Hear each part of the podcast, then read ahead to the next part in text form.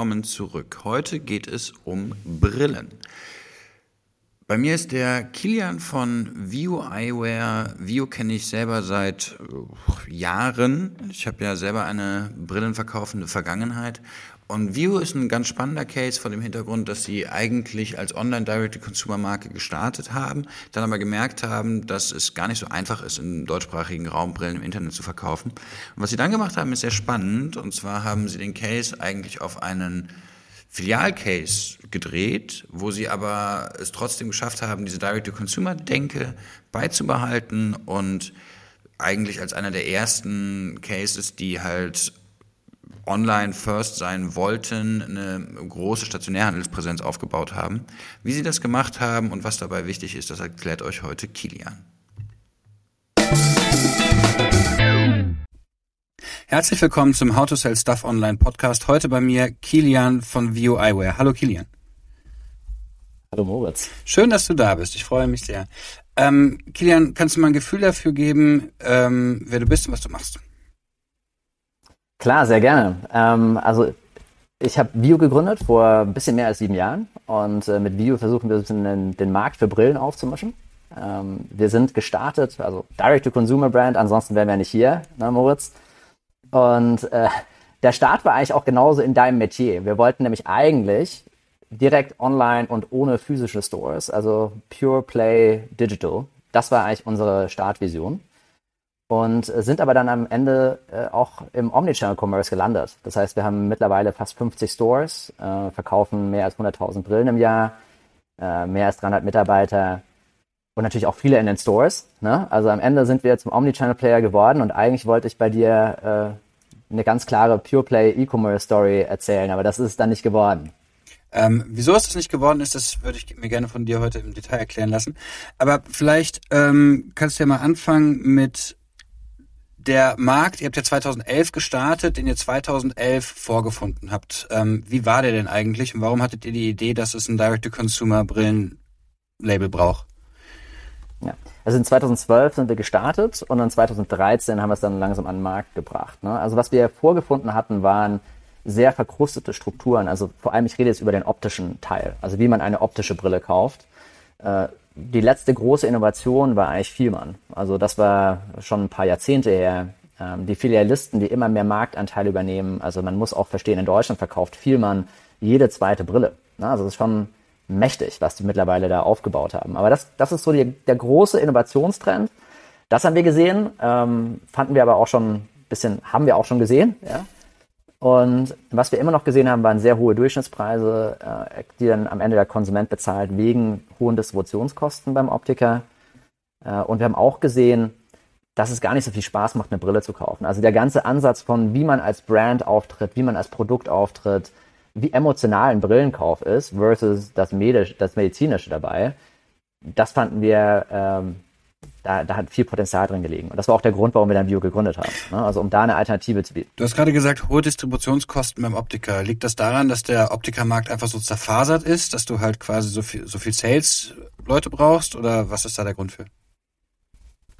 Also eine, es gibt zwei große Treiber in diesem Markt. Das eine ist eine sehr äh, konzentrierte Produktion und die, es gibt vier große Hersteller, da kennst du natürlich Essilor, Luxottica und dahinter die, die ganzen Brands, die da stehen. Und die gehen am Ende dann zum Optiker hin und sagen, hey, schau, du willst die Ray-Ban haben, dann nimmst du aber bitte noch das und das und der Preis ist X. Also das ist der erste Kostentreiber, der am Ende an Kunden weitergegeben wird. Das ist eine sehr konzentrierte Produktion. Und der zweite ist dann das, was du genau beschreibst. Das ist eine sehr fragmentierte, immer noch fragmentierte Distribution. Also im Schnitt verkauft ein Optiker in Deutschland 1,5 Brillen pro Mitarbeiter und Tag. Also, Mitarbeiter steht acht Stunden im Laden, verkauft eineinhalb Brillen. So, das ist recht wenig und du musst dir überlegen, was in dieser Brille alles drinsteckt und was den Durchschnittspreis dann in Deutschland ungefähr 400 Euro.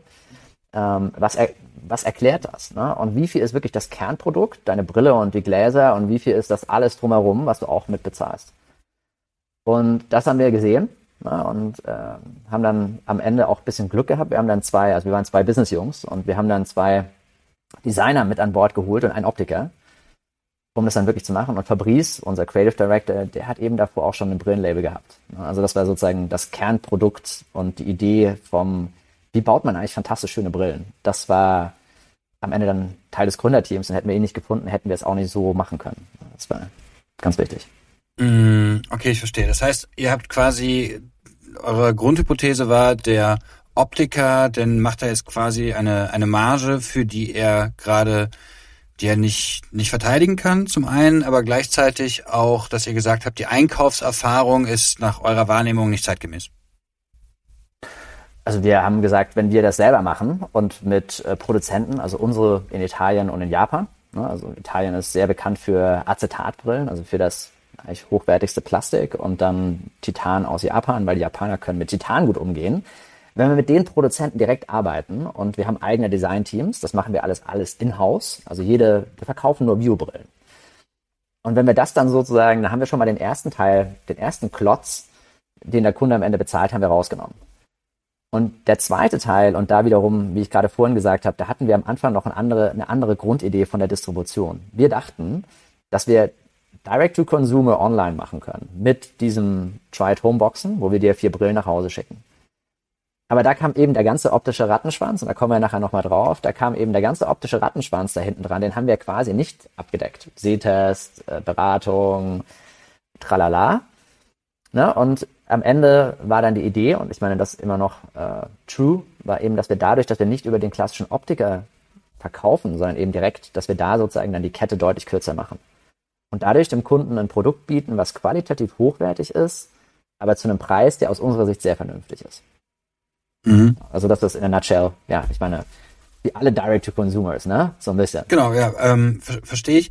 Jetzt hast du gesagt, ihr gingt ursprünglich davon aus, dass ihr das hinbekommen würdet, das dann quasi online direkt zu machen und dann viel von der Leistung an den Kunden abzugeben.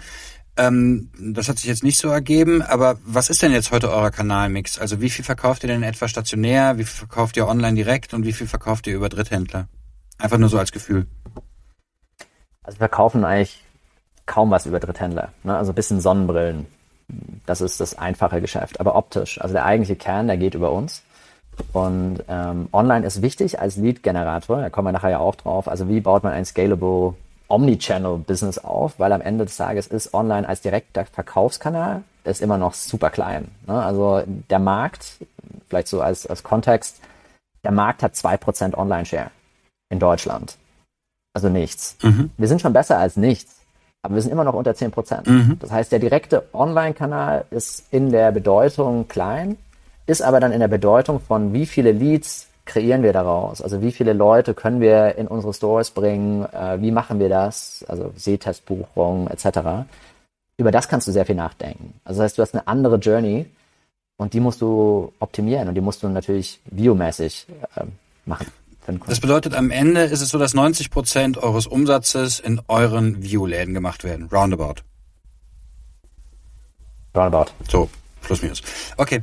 Ähm, das bedeutet ja, wie du eben schon angerissen hast, dass im Gegensatz zu vielen anderen Direct-to-Consumer-Brands der Webshop eher so eine, so eine Haupt-Lead-Gen und eine, ähm, ja, Inspiration Inspirationsaufgabe Brand, habt. Ne? Ähm, wie baut man einen Funnel für sowas?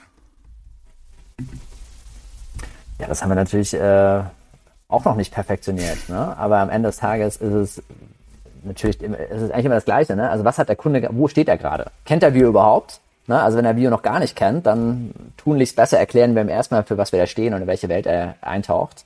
Ist er schon ein bisschen weiter in dem Funnel, dann würde ich sagen, ja, wie guiden wir ihn zum next besten Store? Oder, weil am Ende, das ist ja ultimativ das Ziel. Ne? Also ihm erstmal zu sagen, ja, wir haben einen Store. Idealerweise ihm zu sagen, wir haben einen Store in deiner Nähe. Da sind wir zum Beispiel auch noch nicht perfekt. Ne? Mhm. Also wir sagen dir, wir haben Stores, aber dann musst du dich erstmal durchscrollen und gucken. Und dann, was kannst du eigentlich da machen? Das ist sozusagen der Teil Service, auf den man dann einen Funnel optimiert und der endet dann in einer Setas-Buchung zum Beispiel. Oder in einer Styling-Session, die wir gerade in Österreich testen. Das ist so eine Alternative. Ähm, oder du sagst, hey, schau, am Ende will der Kunde einfach erstmal verstehen, was gibt's denn da überhaupt? Was sind das für Produkte? Und was passt denn zu mir? Also dieses ganze explorative Produkt kennenlernen und mal zu schauen, ob da überhaupt die Brillen einem gefallen. Und wenn die einem gefallen, dann geht er einfach in den Laden. Ne? Also das wäre auch ein Pfad. Oder ein dritter Pfad ist, der Kunde sieht ein paar Brillen, die ihm gefallen, bestellt sich ein Try at Home nach Hause. Das ist diese Box mit den vier Brillen. Schicken wir dir kostenlos.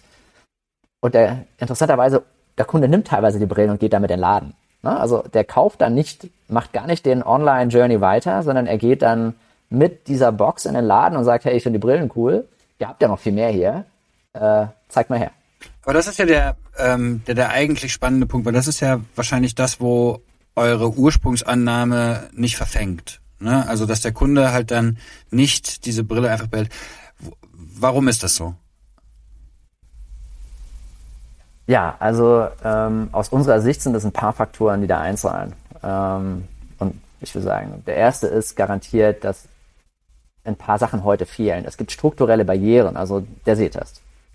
Der Sehtest heißt, irgendwann mal musst du irgendwo hingehen. Also im seltensten Falle musst du dein Rezept ja nicht erneuern.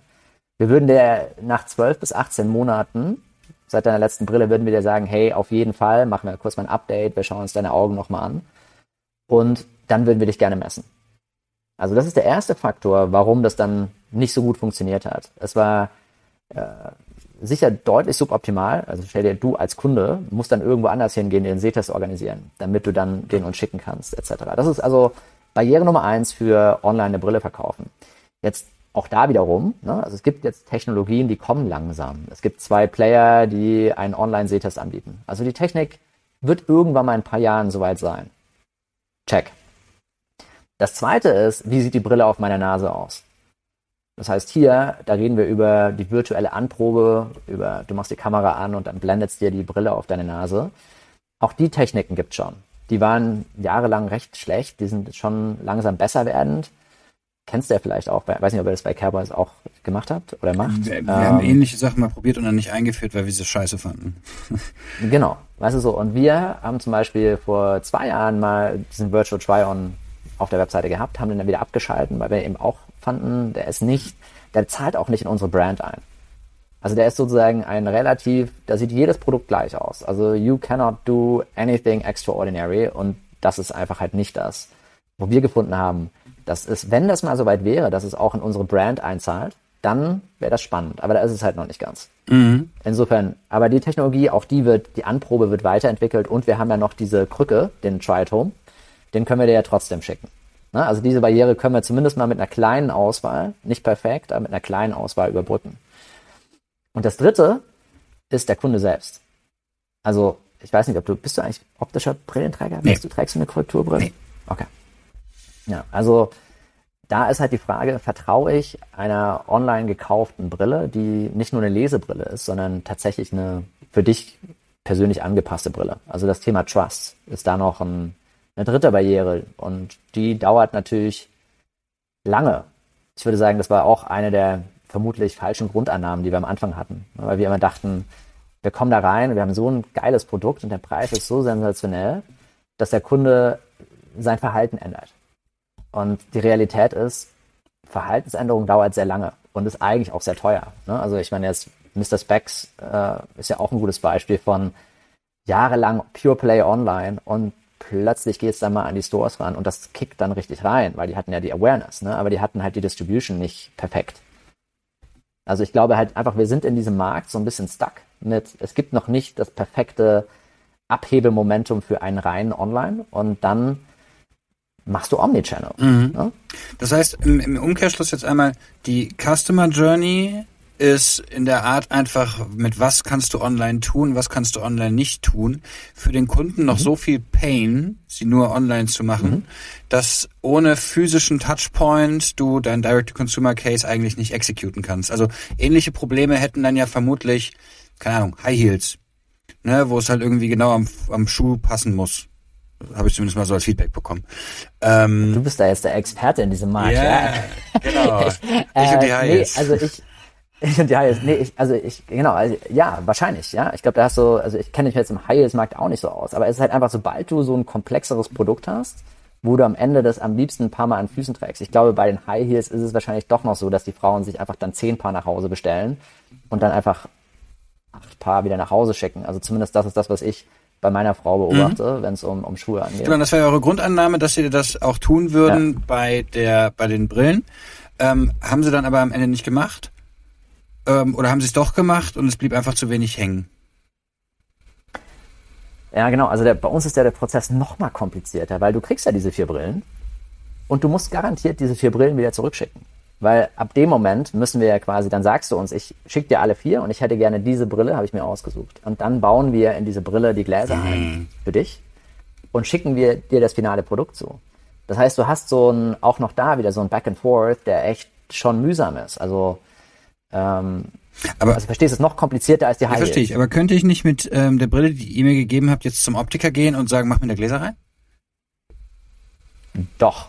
Das könntest du, aber dann würde das Endprodukt für dich viel teurer werden als das, was die, wir dir anbieten können äh, in der Bio-Gesamtausstattung. Ja, verstehe ich. Also wir, wir verkaufen eigentlich ja kaum oder eigentlich gar nicht Brillen ohne Gläser. Wir verkaufen eigentlich Brillen komplett verglast mit Bio-Garantie und everything you need. Und das ist eigentlich so, das ist die Idee. Ne? Mhm.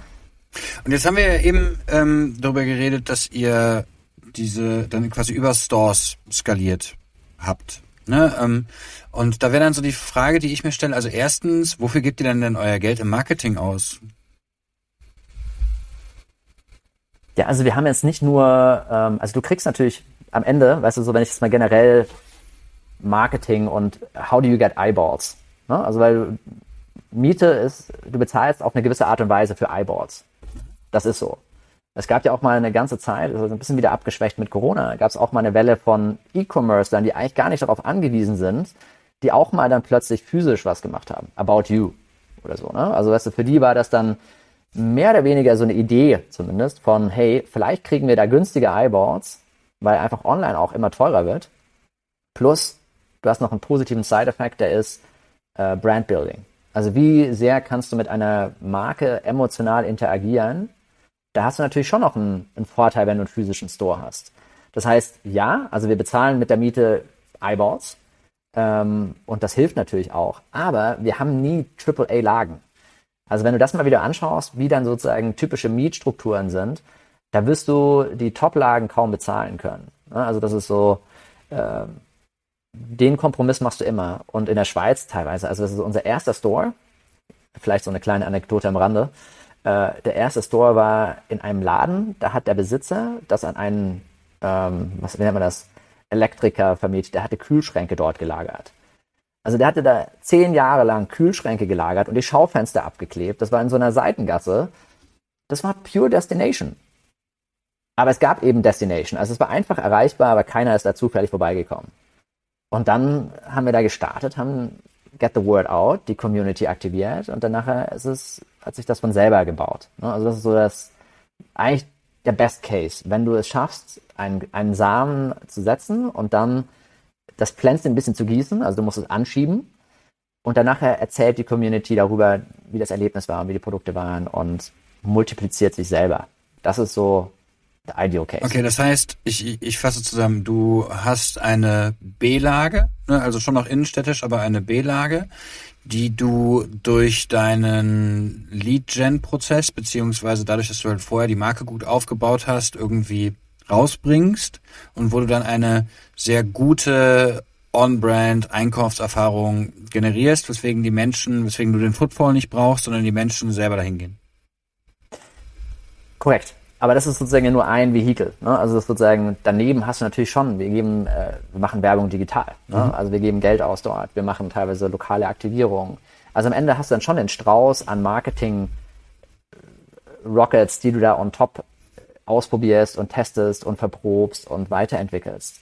Aber im Kern, also der sozusagen Grundflow ist, dass wir versuchen, mal eine kritische Masse selber hinzubewegen und dann nachher die Community über Word of Mouth sich weiterentwickelt. Mhm. Also Net Promoter Score ist zum Beispiel so eine der absoluten Kernmetrics, die wir versuchen zu verstehen und auch dann zu tracken. Ähm, weil das gibt uns das beste Gefühl von, hey, machen wir da gerade einen guten Job. Wo, also wird der Kunde. Wo nimmst du den Net Promoter mhm. Score her? Weil wenn ich mir jetzt vorstelle, ich habe jetzt, ähm, ich gehe jetzt in den Laden rein, ich finde eine Brille gut, ich lasse mir die verglast geben, ähm, gebe ich euch ein Double Opt-in in, im Laden direkt? Äh, ja. Okay. Also das, und es ist halt einfach bei allen Purchase-related Transaktionen, ähm, ist es einfach unten dran. Ne? Also wir haben quasi an verschiedenen Punkten versuchen wir zu verstehen, wie ist deine Reise gerade mit uns. Das eine ist sozusagen, wenn du im Laden warst und deine Brille bestellt hast, dann gehst du ja nochmal in den Laden, um deine Brille abzuholen. Das sind ja. zwei unterschiedliche Punkte in deiner Reise mit uns.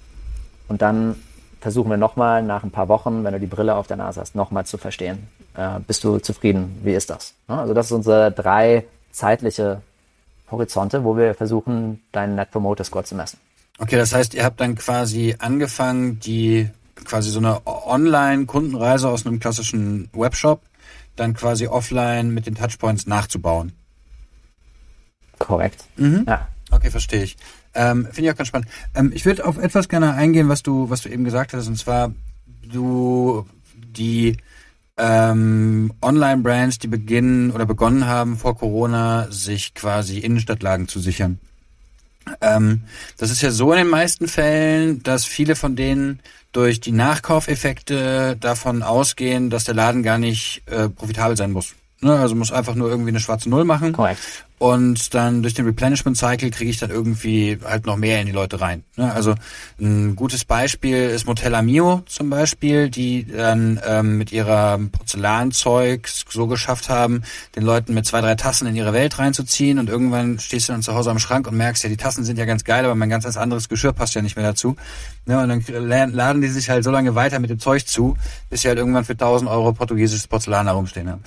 Ähm, und ist, funktioniert das ähnlich mit Brillen? Also gibt es quasi sowas wie ein Replenishment Cycle, dass wenn ich einmal weiß, ach ja, das läuft, dass ich dann eine andere Brille online nachbestelle? Ja, ich wünschte, ich könnte dir sagen, dass es so ist. Ja, ähm, aber unfortunately ist es halt nicht so bei der Brille. Weil ich meine, auch wiederum, denk an den, denk an deine, was würdest du als Kunde tun? Äh, du würdest dich dann zwar inspirieren lassen, also du brauchst eine neue Brille, dann gehst du wahrscheinlich als Startpunkt, schaust mal, was ist bei Vio los. Das kannst du ja komplett digital machen. Und dann hoffentlich findest du dann wieder raus, dass wir wahnsinnig schöne neue Brillen lanciert haben, die du, auf die du richtig Lust hattest. Aber dann stehst du wieder genau am gleichen Punkte. Weil im Zweifel musst du den Sehtest erneuern. Im Zweifel willst du erstmal verstehen, wie das Produkt auf deiner Nase. Also wir unterscheiden uns leider von Hotel Mio komplett auf dem Punkte, dass einfach halt, ja, ich sehe ja, was ich hier habe. Ich kann da auch noch das andere Set dazu bestellen. Im Zweifel ist die Frage, passt es in meinen Schrank? Weil wie das auf dem Tisch aussieht, habe ich ja schon mal gesehen. Und dann kann ich diese Entscheidung einfach remote online treffen. Also es ist ein fantastischer Case, der funktioniert aber leider in der Brille bedingt. Das heißt, wir können dich inspirieren, wir können ja sozusagen auf dem Weg immer mal wieder sagen, hey Ping, hier sind wir und wir haben coole neue Sachen, die relevant sind für dich. Aber dann nehmen wir dich in der Regel wieder mit auf eine Reise, die irgendwann mal in einem unserer Stores endet. Mhm, okay. Wie häufig kauft ein Deutscher im Durchschnitt so eine Brille? Also der Durchschnittsdeutsche kauft alle vier bis fünf Jahre eine neue Korrekturbrille. Mhm. Das sind schon lange Cycles. Das sind lange Cycles, ja. Und ähm, die Brillenträger, sind die dann auch im Durchschnitt markentreu in der Sonnenbrille? Also habt ihr häufig den Case, dass jemand sowohl optischer als auch Sonnenbrillenträger von euch ist? Ja, es ist natürlich ein, ein ziemlich logischer Cross. Ne? Also du startest äh, mit einer optischen und dann siehst du, ah, die haben auch Sonnenbrillen und teilweise, also bei uns zumindest ein äh, gewisser Prozentsatz, ein Viertel ungefähr, der kauft dann auch eine korrigierte Sonnenbrille.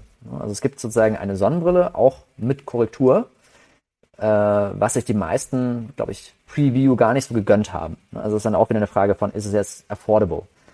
Ähm, aber äh, ja, also wie loyal sind die Kunden beim Sonnenbrillenkauf?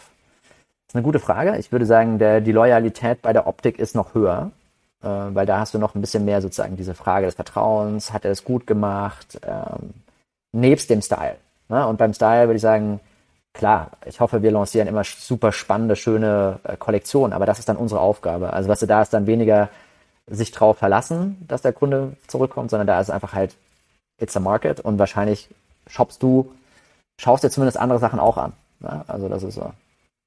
Meine, meine Hypothese. Also bei der ja. Sonnenbrille hätte ich gesagt, bisschen weniger Loyalität. Ja. Ja. Das kennst du doch auch. Da kannst du ja was zu sagen. Ähm, ja, am Ende ähm, ist meine persönliche Erfahrung, dass gerade die Leute, die viele Sonnenbrillen haben, sie, dass es sogar ein Added Value ist, sie von vielen verschiedenen Marken zu haben. Ja, also es gibt mhm. wenige, die sagen, okay, jetzt ist, keine Ahnung, Prada meine Sonnenbrillenmarke und ich hätte gern alles von Prada. Im Gegenteil. Also da soll halt irgendwie eine, eine Unterscheidung drin sein. Ähm, ja eine andere Sache, die ich ganz spannend finde, ist, wir haben ja jetzt eben darüber geredet, dass Direct-to-Consumer-Businesses immer mehr Interesse daran haben, irgendwie eigene Läden aufzumachen. Jetzt bist du ja wahrscheinlich einer von den Leuten, die ähm, im Direct-to-Consumer-Bereich die meisten Läden in Deutschland haben. Ähm, was sind denn so deine Erfahrungswerte, die du da teilen kannst? Also was sind so die Sachen, die du anders erwartet hättest? Und ähm, ja, wie, was ist so euer Playbook, um einen guten Laden aufzumachen? Äh, hm. Also du, ich würde sagen, man muss halt verstehen, wo ist deine Kundschaft unterwegs. Ne? Also das ist natürlich halt schon wichtig. Oder was ist das Umfeld, das wir, das man braucht. Ähm, na, ne? also so, wo fühlt man sich wohl? Und am Ende ist es dann, ich glaube, am Anfang dachten wir immer so, wir können irgendwelche Deals finden, die nicht obviously on the market sind. Mhm. Ne, also so diese Idee von, wir haben da irgend so einen Expansion Manager und der hat die besten Kontakte in Nürnberg und deswegen kommen wir an Sachen, die sonst keiner sieht. So, und ich glaube, das ist so eine der Illusionen gewesen. Am Ende des Tages arbeitest du mit den Großen. Ne? Und das ist halt so. Ähm, das heißt, die großen Immobilienmakler die haben, die sehen eigentlich auch das meiste. Mhm. Ähm, und das kannst du. Das heißt, du hast dann irgendwie ja, so einen, so einen Labig und Mortag, dem sagst du, ähm, ey, wir hätten gerne ähm, in den und den Stadtteilen eine Location in, keine Ahnung, sagen wir mal Berlin. Ja, ähm, und da soll es jetzt nicht irgendwie auf der ähm, es muss jetzt nicht direkt Kastanienallee sein, aber so irgendwo im Prenzlberg hätten wir schon gern was. Genau. Also du sagst quasi, am Ende ist ja auch wieder so die Frage, du kannst nicht erwarten, dass genau in der einen Stadt, die du gerade dir überlegst, dass du ein Objekt gerne hättest, dass dort das perfekte Objekt gerade auf den Markt kommt. Ne? Also auch da wiederum, du gibst so einen gewissen Parameter ein und dann fängt der Markt an, sozusagen Sachen hochzuspülen. Dann hast du es immer noch nicht natürlich gefunden. Was ich gerade sagen will ist, wenn man sich das überlegt, dann sollte man vielleicht auch ein bisschen diversifizierter fahren. Also nicht nur in einer Stadt, sondern suchst du in fünf, sechs Städten. Ah, das ist, das ist ganz spannend. Parallel. Das bedeutet, genau, das bedeutet, dass du also quasi opportunistisch, je nachdem, was halt irgendwie an Location frei wird, dann auch entscheidest, in welche Stadt du expandierst? Korrekt, aber du filterst natürlich schon mal erstmal die Städte vor. Mhm. Also du schaust, wo fühle ich mich wohl? Also zum Beispiel in Berlin, alte Schönhauser Straße. Da fühlen wir uns wohl. Ja, das ist ein, gutes Umfeld. Ähm, und das, würde ich sagen, charakterisiert etwas. Da haben wir erstmal geschaut, hey, wer ist denn da so und was läuft da? Da haben wir gesagt, okay, alte Schönhauser, Berlin, das ist gut. Und das Umfeld. Schaut doch mal bitte, ob ihr da was findet. Dann äh, München Gärtnerplatz. Mhm. Ähnlich. Ne? Also du suchst so ein bisschen so Orte in den Städten, aber du suchst auch die Städte als Cluster, weil irgendwann werden die zu klein, vielleicht nicht interessant genug. Also du musst schon ein bisschen sozusagen eine Makroanalyse haben, von wo finde ich eigentlich meine Kunden. Dann aber idealerweise nicht in einer Stadt gezielt, sondern idealerweise ein bisschen breiter, weil dann ist die Wahrscheinlichkeit viel höher, dass da was Gutes des Weges kommt. Mhm, verstehe ich. Und jetzt habe ich ähm, also jetzt stellen wir uns mal vor, es passiert die, der unwahrscheinliche Fall, dass du in der neuen Scheunhäuser jetzt auf einmal eine, ähm, eine, eine Top-Location ähm, bekommst. Und wie kriege ich jetzt diesen Laden eröffnet? Ja, also wie kriege ich den Laden eröffnet? Ähm, am Ende Team, Team, Team. Ja, also das, das erste ist, ohne ein gutes Team, nothing will take off. Das ist halt auch Retail. Ne? Also mhm. du hängst am Ende sehr stark an den Leuten, weil sie 95 Prozent deiner Erfahrungen mit dem Kunden prägen. Also wie trainierst du das Team? Wie findest du das Team? Äh, sicher so der erste Teil dieses Puzzles. Der zweite Teil ist, ähm, wir denken dann halt an eine Opening, eine, eine Opening Ceremony. Ne? Also das heißt, Event mit coolen Leuten, was können wir da machen? Gab es natürlich auch, also in Berlin eine Phase, da wurde das komplett überflutet. Da war so viel Neues. Ähm, auch nicht einfach. Ne? Also sozusagen das Einfache in einer kleineren Stadt ein bisschen mehr Neues zu machen. Ähm, aber so würdest du darüber nachdenken. Also in Wien zum Beispiel, in der Neubaugasse, da haben wir uns tatsächlich, wir haben einen Laden gefunden, der war zu groß. Also der 300 Quadratmeter ist deutlich zu groß als das, was wir normalerweise gerne haben. Das ist eine alte Buchhandlung gewesen, die da abgerissen wurde. Und dann haben wir halt eben oben im ersten Stock haben wir einen Partner gefunden, We Bandits. Das ist ein ziemlich lokal Wiener Fashion Boutique. Super cool. Und die haben die ganze Community mitgebracht. Ne? Also sozusagen, da war der Opening-Event, war ihre Community, plus ein paar Leute, die wir natürlich noch aktivieren konnten. Aber das ist natürlich der Best Case. Dann startest du nämlich in Wien als Nicht-Wiener Brand mit einer lokalen Crowd, die dann View entdeckt in einem Kontext, der ziemlich gut fashion-affin, äh, designorientiert zu dem passt, was wir auch gerne zu View bringen würden. Mhm. Und aber das, das, diese Konstellation kriegst du auch nicht überall. Ja, ja also das ist ja jetzt ein, ein, ein mega spannender Case, aber so diese, wie habt ihr das dann intern strukturiert? Also habt ihr dann so eine Art Brand Activation Manager, der dann quasi dafür zuständig ist, dass wenn du so einen Laden aufmachst, ähm, da Leute stehen? Und wenn ja, wie macht ihr das? Genau, also wir hatten sozusagen in der, jetzt sind wir natürlich mit Corona wieder ein bisschen leicht anders strukturiert, ne? aber faktisch in der High-Speed Expansion haben wir 25 Stores in 18 Monaten gebaut. So. Und dann hatten wir ein Team, das nichts anderes macht, außer lokale Events planen, überlegen, mit wem können wir denn da was machen, wer ist da cool, mhm. äh, wie können wir das integrieren. Und ich meine, die schmeißen das. Ne? Also das, das versuchst du natürlich dann so professionell wie möglich aufzuziehen, dass es ein richtig cooler Event wird. Und der Aufwand ist immer da, weil du kannst nicht einfach nur einen Knopf drücken und dann spult es einen coolen Event ab, sondern das ist immer eine gewisse Lokalisierung und die ist teuer und, und aufwendig. Aber das haben wir so strukturiert. Also ja, wir hatten ein Team, das nichts anderes gemacht hat als Local Activation. Okay, und das war ein zentrales so Team, das dann quasi so der View-Wanderzirkus war, der dann halt irgendwie im Monat in zwei Städten war und dann vor Ort geguckt hat, okay, wer macht hier Catering, wer macht hier Musik und wer sind denn die Leute, die wir einladen müssen, damit die Szene das mitbekommt. Genau. Ja, spannend, okay. Ähm, verstehe ich. Ähm, und also, was ich mir jetzt hier so vorstelle, ihr seid ja eine Marke, die ich ja auch, wie ich sie wahrnehme, die ja sehr über ihre Markenwahrnehmung und über die einheitlichen Einkaufserlebnisse und das einheitliche Markengefühl kommt. Und jetzt habt ihr aber mittlerweile über 300 Mitarbeiter, hast du ja eben gesagt.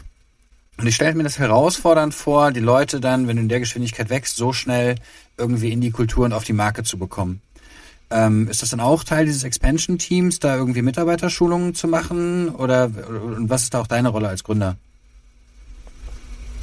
Also ich meine, meine Rolle als Gründer war, dass äh, wir natürlich, ich habe zusammen mit Peter und unserem ersten Optiker-Hire haben wir natürlich die erste Sales-Philosophie geschrieben. Also wir haben quasi überlegt, wie wollen wir überhaupt nach außen auftreten? Also was ist das, was wir machen, was vielleicht ein anderer Optiker nicht macht? Also zum Beispiel, wir, wir beraten ja nicht am Tisch mit einem Tässchen Kaffee oder so. Ne? Also am Ende ist es so, wir wollen äh, den Kunden Gibt's Kaffee bei euch? Ich weiß es, ich weiß es gar nicht. Nee. Okay.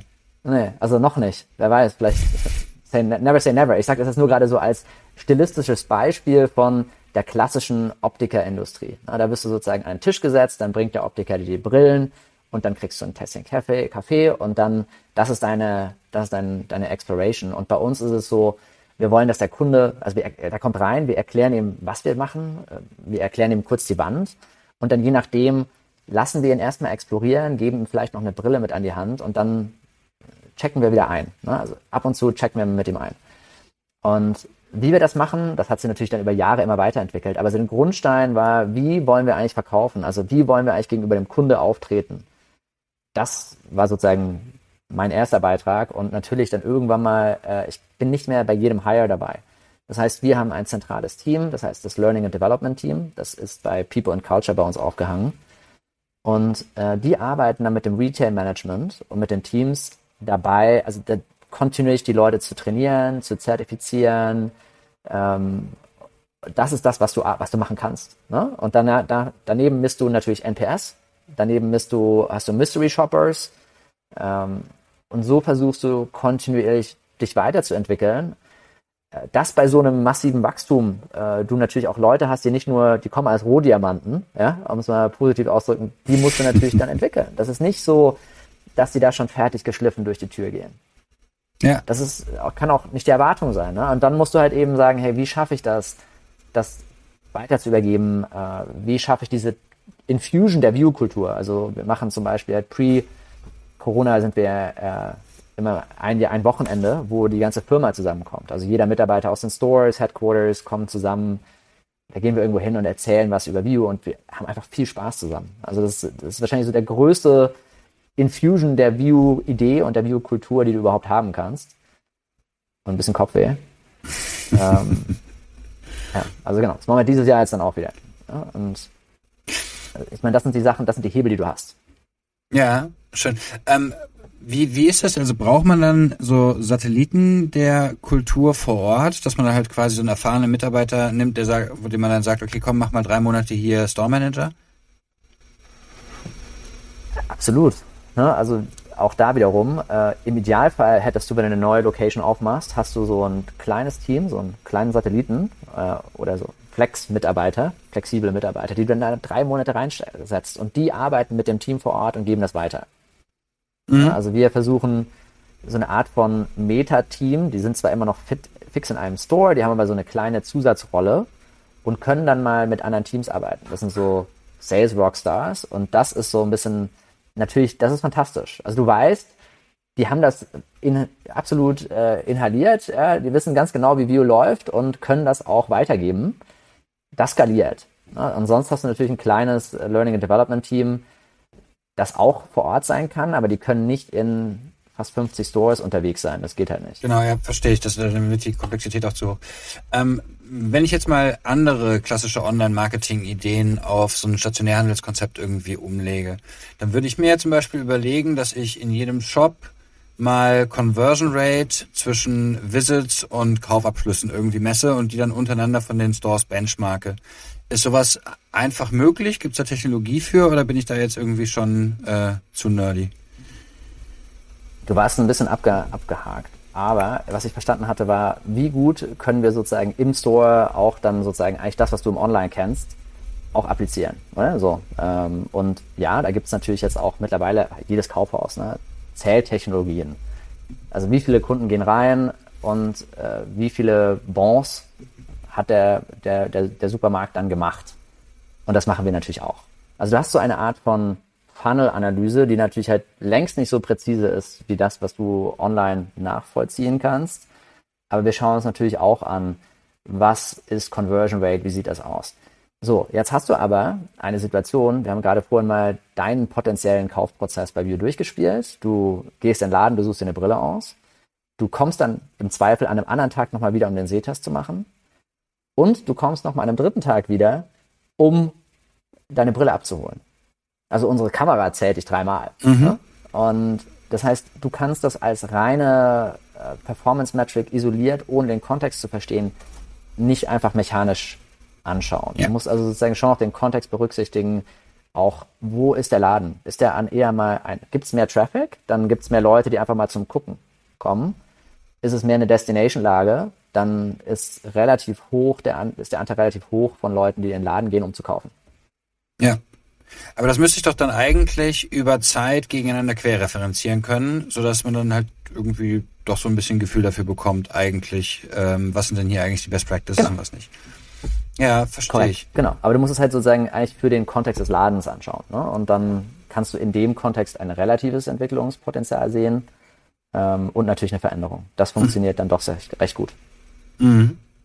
Ähm, Aber es ist trotzdem, es ist äh, komplex. Ja. ja, verstehe ich. Glaubst du denn, dass es eine Besonderheit ist an dem des, des deutschsprachigen Raums, dass der deutsche Kunde oder ich weiß nicht, ob die Schweizer da viel anders sind, aber ähm, so viel Sicherheit für so einen Kauf braucht. Also sind da jetzt zum Beispiel in, es gibt jetzt zum Beispiel den Warby Parker in den USA, ähm, haben die einen höheren Online-Anteil als ihr? Weißt du das? Die sind da, glaube ich, mittlerweile public, oder? Mhm. Müssten ja. Genau, also die haben auf jeden Fall einen höheren Anteil. Ähm, was bei denen aber auch passiert ist, die kamen ja eigentlich von eine ganze Weile, also auch da wiederum, ich glaube, die haben sehr viel später erst angefangen, Stores zu bauen, dann natürlich sehr aggressiv mit viel Geld. Ähm, und spannenderweise ist dann bei denen natürlich auch der Switch. Also die hatten pure 100% online, dann haben sie angefangen, Stores zu bauen, sind dann weiter ausgerollt und dann ist es bei denen geswitcht zu, glaube ich, 70, 30 oder so. Ne? Also 70 war dann offline, 30 war online.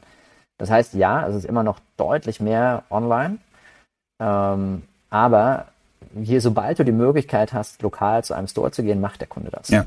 Also ich glaube, das ist so ein bisschen so die, die Botschaft hier. Ne? Also es ist, es, sehr schnell wird das ersetzt ähm, durch das Store-Erlebnis, wenn du die Möglichkeit hast als Kunde. Wenn du sie nicht hast, you don't have a choice.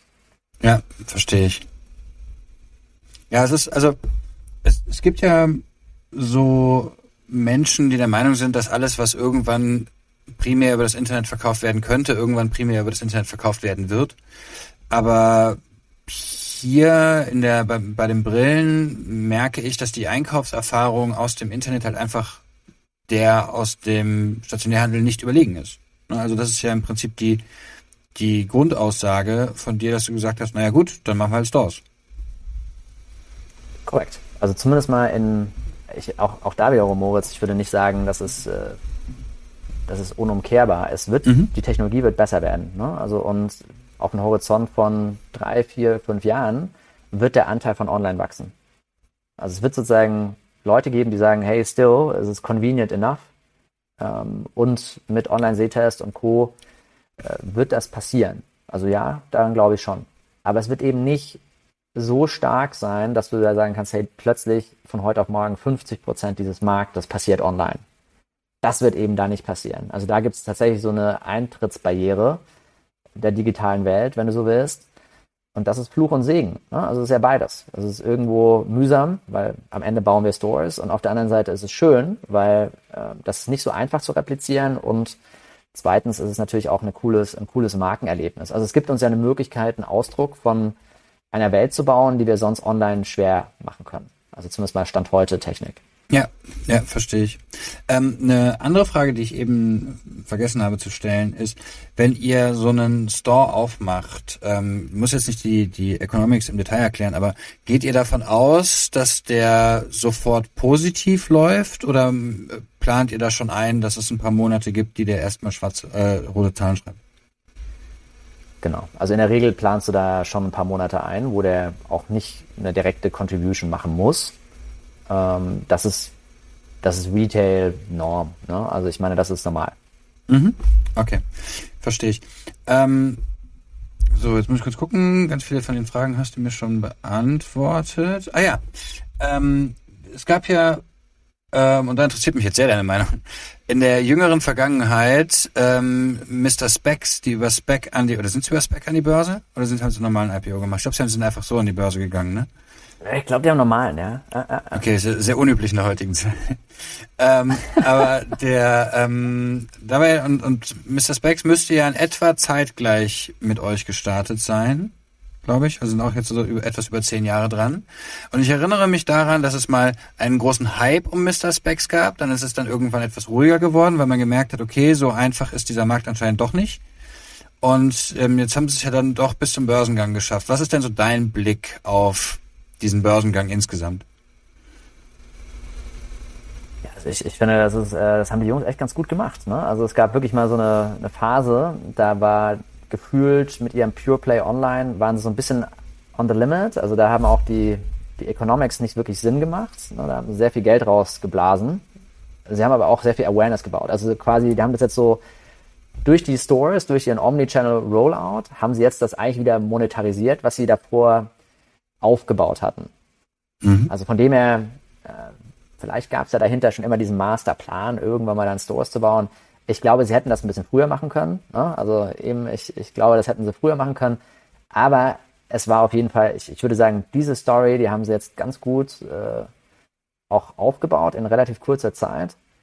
Und am Ende muss man sagen, puh, ich meine, die traden bei vier, fünf Mal Umsatz. Das ist sehr ordentlich. Das stimmt. Also von dem her, das ist äh, eine, ich würde sagen, ein durchaus sehr respektabler Erfolg, was sie da hinge hingelegt haben. Und äh, cool, also freut mich auch für sie. Ähm, die Frage, die ich mir so ein bisschen stelle, ist, wo ist denn dann noch der Vorteil, also was können die denn dann so viel besser als ein Vielmann? Ja, das ist eine gute Frage. Ne? Also am Ende ist es ein Multi-Brand-Play. Ähm, wie genau, ich meine, ein bisschen digital hipper als Vielmann, klar. Ne? Also du könntest wahrscheinlich auch argumentieren, dass die Kompetenzen, hörst du mich gerade? Ja, ja, ich bin da. Irgendwie ein bisschen, okay. Ähm, ich würde sagen, die Kompetenzen sind bei Mr. Specs doch deutlich digitaler. Also das, das könnte man argumentieren. Ne? Also sie sind, haben ja angefangen online. Warte mal, mein Computer macht gerade hier alles Mögliche. Äh, so, jetzt glaube ich, bin ich wieder da. Ähm, das heißt, sie haben auf jeden Fall das, was Fiemann über Jahre lang ja eigentlich gar nicht versucht hat aufzubauen. einen digitalen Journey für den Kunden zu bieten. Und am Ende dieser Vorteil, das wird nicht so einfach sein, zu Vielmann zu replizieren. Ich glaube, jetzt mit Vielmann, auch mit der Übergabe an die junge Generation, würden, werden die natürlich halt mehr machen. Ähm, insofern, ja, also ich meine, die werden sich schon noch ein bisschen auseinander dividieren müssen, da gebe ich dir recht. Und gleichzeitig ist es so, gibt es nur einen Player im Markt?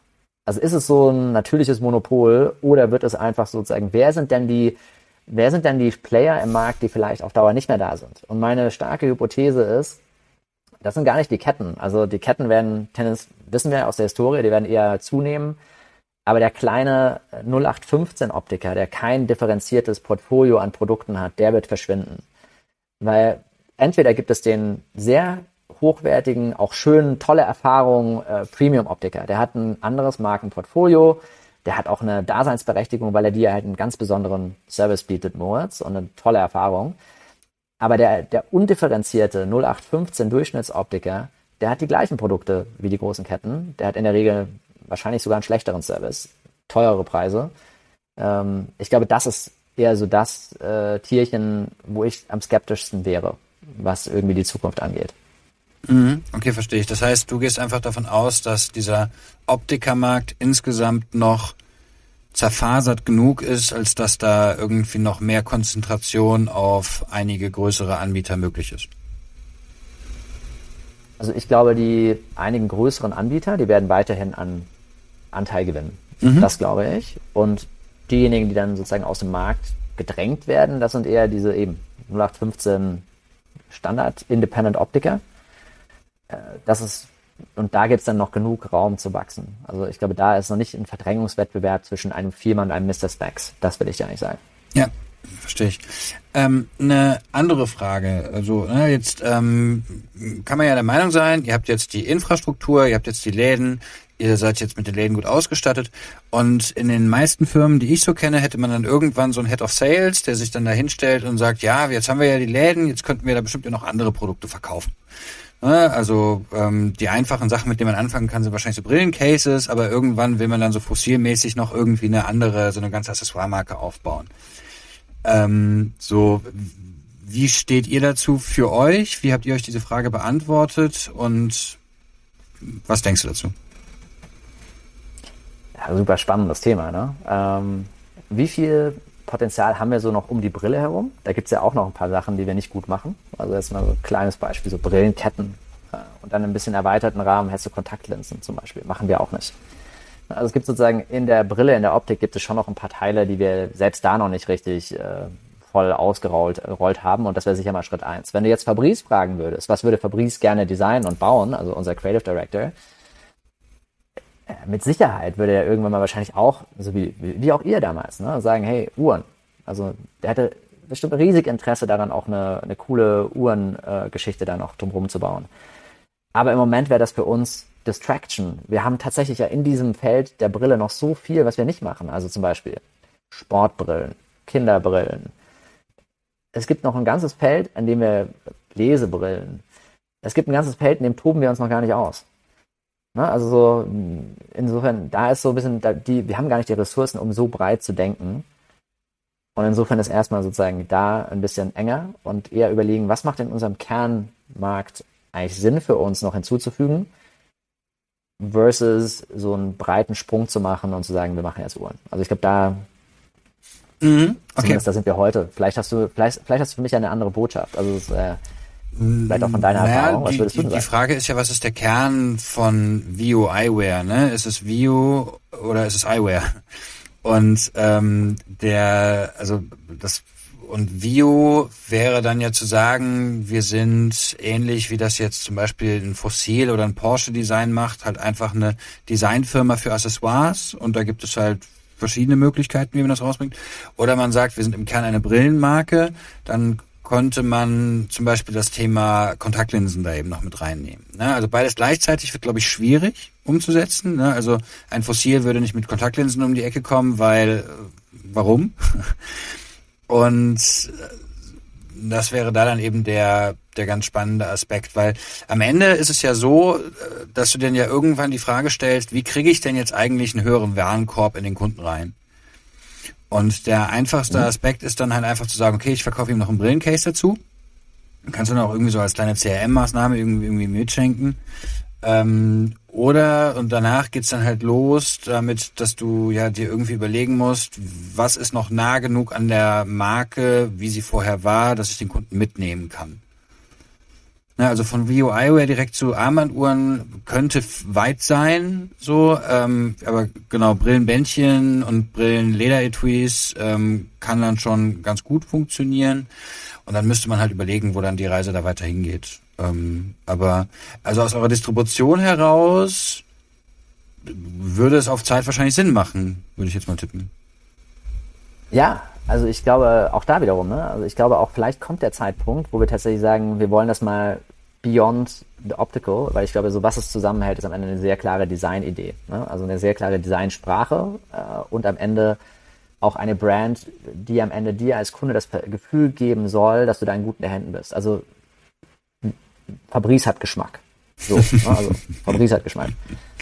Und am Ende des Tages, wenn Fabrice Uhren macht, die werden bestimmt auch sehr, sehr klar sein in der Idee, also wahrscheinlich auch wieder sehr reduziert, ne? also nicht so viel Shishi und so, aber im Moment ist es halt so, wir toben mit unseren Ressourcen, die wir haben, versuchen wir uns noch mehr auf den Kern, weil das andere würdest du auch viel, würdest du nochmal anders aufbauen müssen. Also das andere würdest du quasi neben View, also unter View, aber neben dem, was wir heute machen, erstmal etablieren müssen. Und da musst ja. du dem Kunden auch noch komplexere Geschichten erzählen. Also heute ist die Geschichte View, wir machen super schöne, hochwertige Brillen. End-to-end. -End. Du wirst hier ein glücklicher View-Korrekturbrillenträger oder Sonnenbrillenträger. Und plötzlich hast du das, hey, wir machen Brillen, aber wir machen auch andere Sachen. By the way, wir machen aber auch einen Sehtest im Store. Also weißt du, figure this one out. Ja. Ähm, und dann ist halt die Frage, verwirrst du den Kunde dadurch, dass du da zu viele Parallelprodukte hast, die er dann denkt, er wäre eigentlich, also verkaufe ich, kaufen die mir nur den Rahmen oder verkaufen mir eine komplette Brille? Also es hat so, es hat so seine Licht- und Schattenseiten, aber natürlich, äh, wie gesagt, Fabrice, wenn du ihn jetzt so heute fragst, der würde bestimmt gerne auch eine Uhr machen. Also klar. Mhm. Also Quintessenz, nicht alles, was man verkaufen könnte, macht äh, Sinn, es zu verkaufen ähm, aus aus äh, ja Angst. Zu diesem Zeitpunkt. Genau, und auch aus Angst, den Kunden zu verwirren. Ne? Ähm, aber dann würde ich mal die Frage anders stellen, Kilian, und, und zurückgeben. Was ist denn eure Wachstumshypothese für Vio nach vorne raus? Ja, also weißt, wenn du so anschaust, äh, wie groß dieser Markt tatsächlich ja ist. Ne? Also in Deutschland äh, 5 Milliarden, äh, Schweiz eine Milliarde, Österreich eine Milliarde. Da sind wir bei 7 Milliarden. Natürlich ist es für uns, der View-Kunde ist nicht jeder. Ne? Also es ist ein designorientierter, qualitätsorientiertes Segment.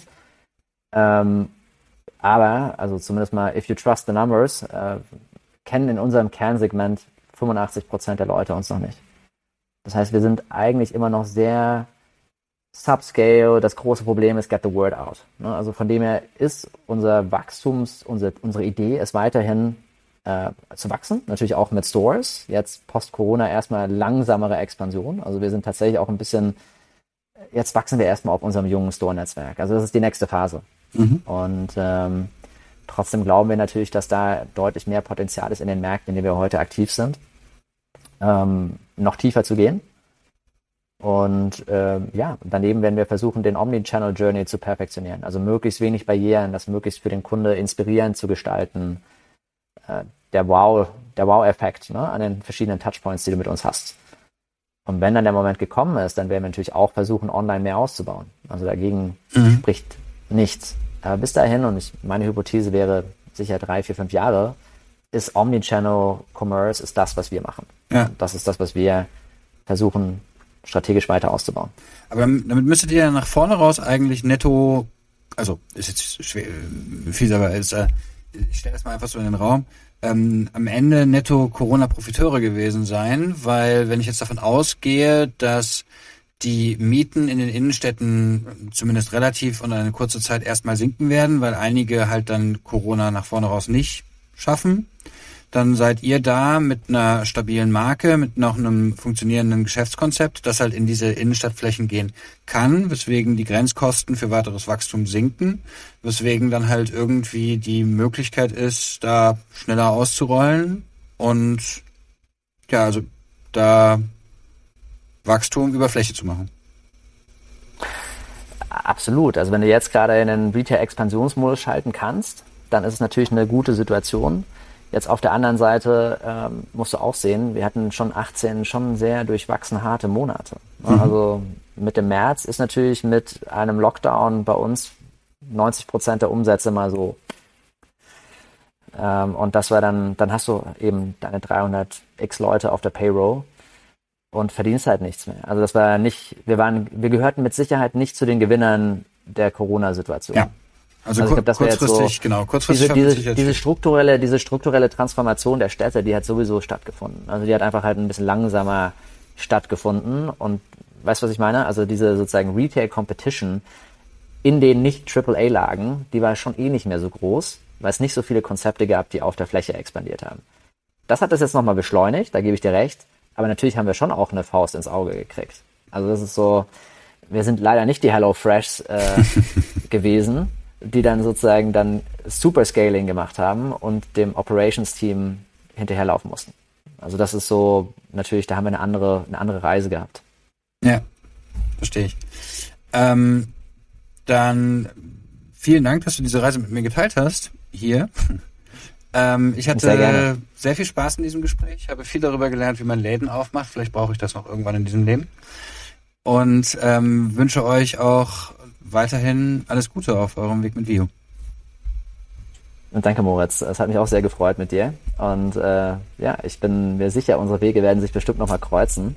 Und dann werde ich ein bisschen was von deinem Online D2C äh, Knowledge absaugen und natürlich helfe ich dir gerne, ein paar, wenn du ein paar Stores eröffnen willst, äh, auch da weiter. Und ja, habe ich gefreut. Danke.